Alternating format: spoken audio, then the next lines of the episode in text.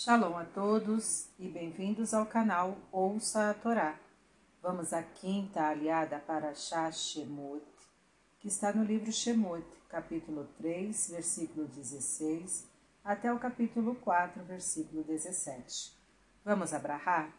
Baruch atah Adonai, Eloheinu melech haolam, asher barabanu mikol hamim venatan lanu et toratu, Baruch atah Adonai, noten hatorá. Amém. E Deus disse a Moisés: Vai-te e reúne-te com os anciãos de Israel e dize-lhes: O nome, Deus de vossos pais, Deus de Abraão, Deus de Isaque, Deus de Jacó, apareceu a mim, dizendo: Tenho-vos observado e visto o que vos está sendo feito no Egito, e tenho dito: Eu vos farei sair da aflição do Egito para a terra do Cananeu, do Iteu, do Amoreu, do Perizeu, do Iveu e do Jebuseu, onde emana leite e mel. E ouvirão tua voz, e vireis tu e os anciãos diante do rei do Egito e dir-lhe-eis: O nome, Deus dos Hebreus, veio ao nosso encontro.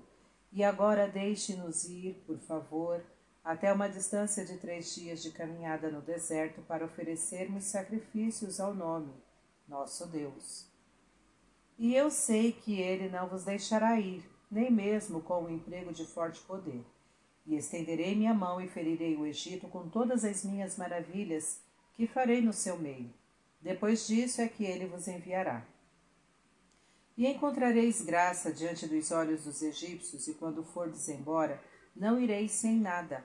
Cada mulher pedirá à sua vizinha e de sua hóspede objetos de prata e de ouro e roupas, e poloseis em vossos filhos e filhas, e despojareis os egípcios. E Moisés respondeu: Eles não acreditarão em mim e dirão: Deus não apareceu a ti. E Deus disse a Moisés: O que é isto em tua mão? Moisés respondeu: Um cajado. Deus ordenou: Joga-o no chão. Moisés assim o fez, e o cajado se transformou em uma serpente, e Moisés fugiu dela. E Deus disse a Moisés: Estende tua mão e pega a cauda dela. Moisés assim o fez, e a serpente se converteu no cajado em sua mão. Deus disse: É para que te creiam que te apareceu o nome Deus de seus pais, o Deus de Abraão, o Deus de Isaque, o Deus de Jacó. E Deus continuou: Leva, por favor, tua mão ao peito. Assim Moisés o fez, e quando a retirou, estava leprosa branca como a neve. E Deus disse: Torna a levar tua mão ao peito. Moisés obedeceu e, ao retirá-la, estava curada.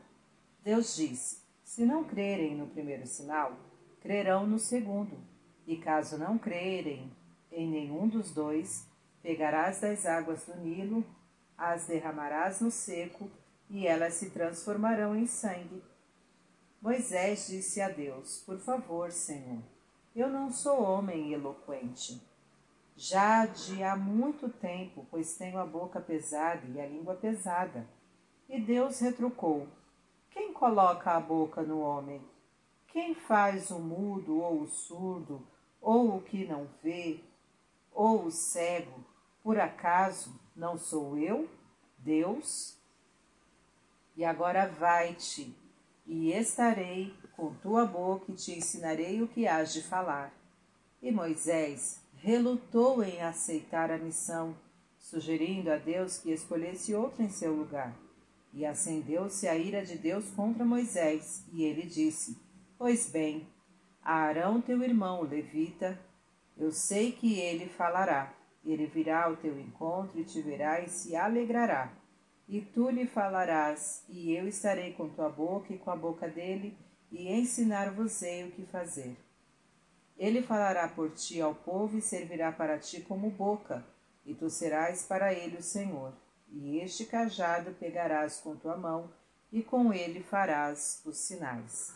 Amém.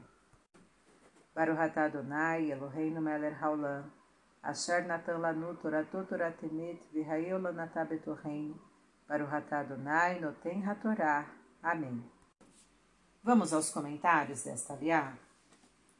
Deus pediu a Moisés que relatasse o ocorrido primeiramente aos anciãos. São os anciãos que, por sua experiência e sabedoria, têm mais chance de entender o ocorrido e podem, pelo respeito que incutem, fazer os mais jovens acreditarem nisso. Os mais velhos, desde que sejam lúcidos, devem ser informados e consultados antes dos mais novos quando o assunto diz respeito a toda a comunidade. Por que não foi dito o nosso Deus ao invés de invocar os pais e os patriarcas?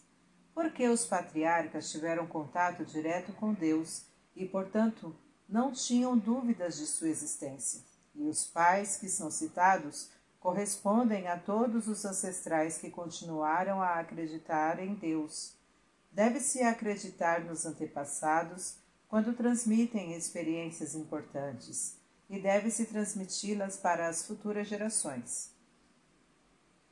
Moisés deveria propor uma ausência de pelo menos seis dias, visto que levariam três dias para ir e três dias para voltar. O pretexto para a saída era oferecer sacrifício para o Deus dos Hebreus, que não era reconhecido pelos egípcios. Dificilmente o Faraó aceitaria essa proposta. Por que fazê-la? Deus queria mostrar que não por ter aceito essa proposta, o Faraó aceitaria no futuro condições muito mais desvantajosas para ele, que seria a saída definitiva dos hebreus do Egito, e isso através de muito sofrimento para os egípcios. Não se deve desprezar o que Deus propõe, como, por exemplo, afastar-se dos pecados, pois esta atitude pode provocar maiores sofrimentos posteriormente. Deus alerta que o Faraó só libertará os hebreus após ter sido ferido, junto com seu povo, pelos feitos maravilhosos dele. Com isto, Deus mostraria ao mundo a sua existência e o seu poder, castigaria os egípcios por tudo que eles fizeram aos hebreus e prepararia os hebreus para receberem os seus mandamentos, pois todos estariam ansiosos para atender aquele que os salvou Todos os atos de Deus são perfeitos e entendem as múltiplas, atendem às múltiplas finalidades ao mesmo tempo. Apesar de sofrerem com todas as pragas que viriam, Deus garante que os egípcios darão de bom grado objetos valiosos aos hebreus. Isto mostra o quanto Deus pode interferir nas vontades dos indivíduos quando isto se faz necessário. Os objetos valiosos deveriam ser colocados colocado nos filhos e filhas. Isto demonstra que os filhos merecem o que temos de melhor. Durante a escravidão, os egípcios retiraram dos hebreus todos os seus bens. Agora Deus os castiga, fazendo com que eles sejam despojados de tudo para darem o que tiverem aos hebreus. Deus retribui as ações das pessoas com a mesma moeda empregada por elas. A serpente é um animal astuto, conforme visto no episódio do fruto proibido no jardim do Éden. Um dos castigos que ela recebeu de Deus foi ter que se arrastar no seu ventre, o que, dentre outras coisas, significa que ela não conseguiria ter uma visão do alto, isto é, abrangente das coisas. Ao mostrar uma serpente ao Faraó, Deus indicava estar bem ciente das astúcias que o Faraó quis empregar contra os hebreus e também que o Faraó não foi capaz de enxergar o alcance do mal que fez para si e para o seu povo ao tratar aos hebreus daquela maneira. Deus está ciente de tudo e deixa o homem ter livre arbítrio, mas alerta que este terá que responder pelo que fez. A lepra é uma doença que, primeiro, chama atenção, sendo difícil de esconder. Segundo, é transmissível. Terceiro, torna o seu possuidor insensível. E quarto, é de difícil cura. E quinto, pode deixar sequelas. A lepra na mão simboliza feitos que têm as características citadas acima.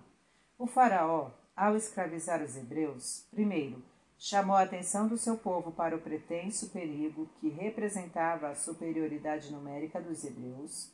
Segundo, transmitiu ordens ao seu povo para que os meninos hebreus recém-nascidos fossem mortos. Terceiro, foi insensível ao sofrimento dos hebreus. Quarto, tornou difícil a cura destes atos, que seria a libertação do povo hebreu. E quinto, deixou sequelas, pois os egípcios seriam despojados de tudo e sofreriam com as pragas enviadas por Deus. Incitar alguém a fazer mal pode ser comparado a estar contaminado por lepra. O Nilo simbolizava a fartura para os egípcios. Dele extraíam a água potável, a pesca, as suas enchentes propiciavam a fertilização e irrigação do solo.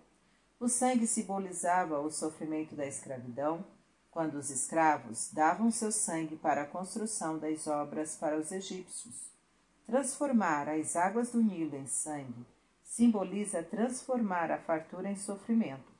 As pragas que viriam destruiriam toda a economia egípcia, provocando o sofrimento de todo o povo.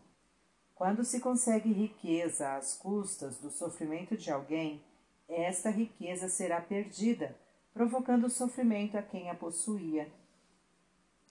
Moisés tinha dificuldade em falar em público por causa de um defeito físico na língua. Deus, no entanto, o escolheu a si mesmo para ser o seu porta-voz e transmitir seus mandamentos ao povo. Os oradores muito eloquentes têm facilidade em enganar o povo. Aquele que fala manso, mas com sinceridade, é mais confiável. Deus criou tudo com sabedoria. Quando ele pede para alguém fazer algo, é porque este alguém é capaz de fazê-lo.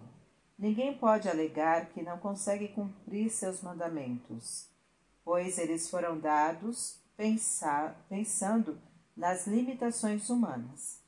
Se a pessoa se encontra doente ou incapacitada, é porque ela está isenta, naquele momento, de cumpri-los. Moisés era muito modesto e achava que outros poderiam dar conta com mais eficiência da missão que Deus lhe propunha. Deus não gostou dessa atitude, pois mais importante que ser modesto é a pessoa ter consciência do que é capaz de fazer e saber que tem uma missão que não pode ser negligenciada. Apesar de achar que Moisés poderia falar diretamente ao povo, Deus nomeou Arão para ajudá-lo. Deus não gosta que as pessoas façam as coisas de mau grado. O cajado serve de apoio para as pessoas, ajudando-as a andar.